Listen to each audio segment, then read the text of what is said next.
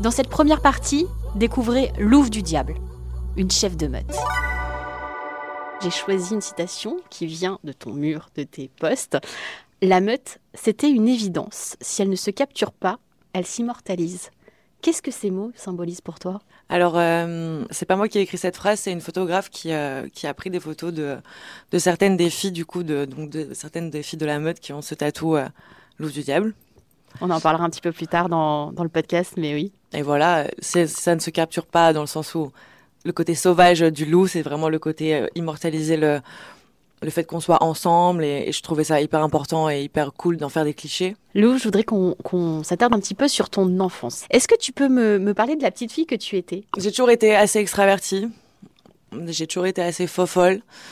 Euh, j'ai toujours eu le, le sentiment, en tout cas, d'avoir confiance en moi. Maintenant, euh, euh, j'étais pas une, euh, une enfant très aimée. J'étais pas très proche de mes parents déjà, et j'ai jamais eu trop de copines. Euh, on m'a souvent euh, harcelée, embêtée.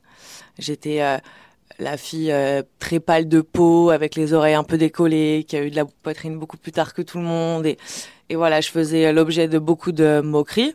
Du coup, enfant, adolescente, tu avais déjà une idée en tête de ce que tu voulais faire? Est-ce que tu étais doux en dessin? Est-ce que tu étais attirée par un milieu en particulier? Alors, souvent, on nous dit, les petites filles, bah voilà, moi j'avais envie de faire euh, vétérinaire ou j'avais envie d'être infirmière. Alors, c'est vrai, c'est des clichés, hein, souvent. Mais est-ce que toi, du coup, tu avais déjà une envie? J'ai toujours voulu travailler dans la mode. Donc euh, j'ai fait une école de mode, j'ai fait une licence en design euh, de mode. Donc j'avais aucune euh, aucunement intention de finir tatoueuse. Maintenant, je trouve que que voilà, il y a quand même un lien entre les deux dans le sens où t'habilles quelque chose. Le tatouage t'habille un corps. Euh, déjà dans la mode, euh, j'étais plus intéressée par la mode féminine. Donc je trouve que ça se lie assez bien. Le tatouage, ça m'est vraiment tombé dessus par hasard, quoi. Oui, c'est ça, ce que j'avais envie de te demander. Bah, comment voilà, t'es arrivé dans le monde du tatouage C'est pas un, un monde qu'on bah, qu'on côtoie forcément facilement. C'est intéressant ça. J'ai toujours aimé les tatous. J'ai commencé à m'en faire moi-même très jeune, Très Et, jeune, euh, c'est quel âge? 15 ans. Et tu t'es fait toute seule un Non, tatou? non, non, Ah, non. Je me suis fait tatouer à 15 ans. Ouais. Et en fait, de, de voilà, c'est venu de fil en aiguille. J'avais des amis qui tatouaient, j'ai rencontré des tatoueurs. Euh, C'était un monde qui, qui m'attirait. J'ai toujours été assez douée de mes mains, donc très vite j'ai acheté une machine. Je tatouais des copains. Puis voilà, ça s'est vraiment fait. C'est vraiment un truc qui m'est tombé dessus. Du jour au lendemain, en fait, j'avais une marque de, de, de fringues à l'époque avec une copine et euh, j'avais aucunement l'intention d'être tatoueuse. J'avais pas cette audace de me dire je vais tatouer des gens parce que je trouve que c'est quand même un truc. euh, C'est assez fort quand même de se dire, euh, voilà, Ouais. on va tatouer quelqu'un, on va. ça reste à vie, quoi. coup, ça reste à vie. Enfin, oui, voilà, c'est un, un beau symbole. euh, Mais oui, ça fait un peu peur. Enfin, moi, pour le coup, tu, tu me demandes à moi de tatouer quelqu'un. Je est-ce qu'on est sûr? Après, c'est un métier comme un autre. Oui, oui, non, mais c'est un, c'est un métier hyper intéressant. Et alors, du coup, euh, qu'est-ce qui t'a donné envie euh, d'être tatoueuse? Parce que donc, ça t'est tombé dessus un peu par hasard. Je pense que c'est plutôt les gens qui ont eu, qui ont eu envie de, de, de me faire tatoueuse dans le sens où voilà, je proposais des, j'avais déjà une petite communauté sur les réseaux sociaux et je proposais euh, quelques des petits flashs par-ci par-là à 30 euros à l'époque que je faisais euh, dans la maison de mes parents et, euh, et voilà, ça s'est fait vraiment tout seul dans le sens où euh, il y a eu beaucoup d'entrain, j'ai eu beaucoup de demandes et tr- ça fait, très rapidement bah je me suis retrouvée dans un shop. Après j'ai ouvert mon studio privé à l'époque et maintenant je travaille avec un autre tatoueur. euh, Et alors, j'ai envie de te demander, forcément, ce, ce nom, Louve du Diable, il vient d'où?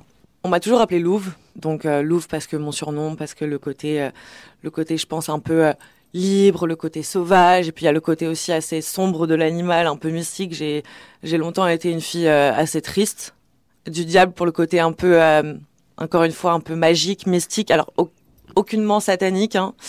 Euh, le côté un peu endiablé, sensuel, sexy. Ça fait combien de combien d'années que, que tu utilises ce nom? Euh, je pense que ça doit faire 4 ou 5 ans. Je suis très nulle avec les dates et euh, j'ai aucune notion du temps, mais je pense que oui.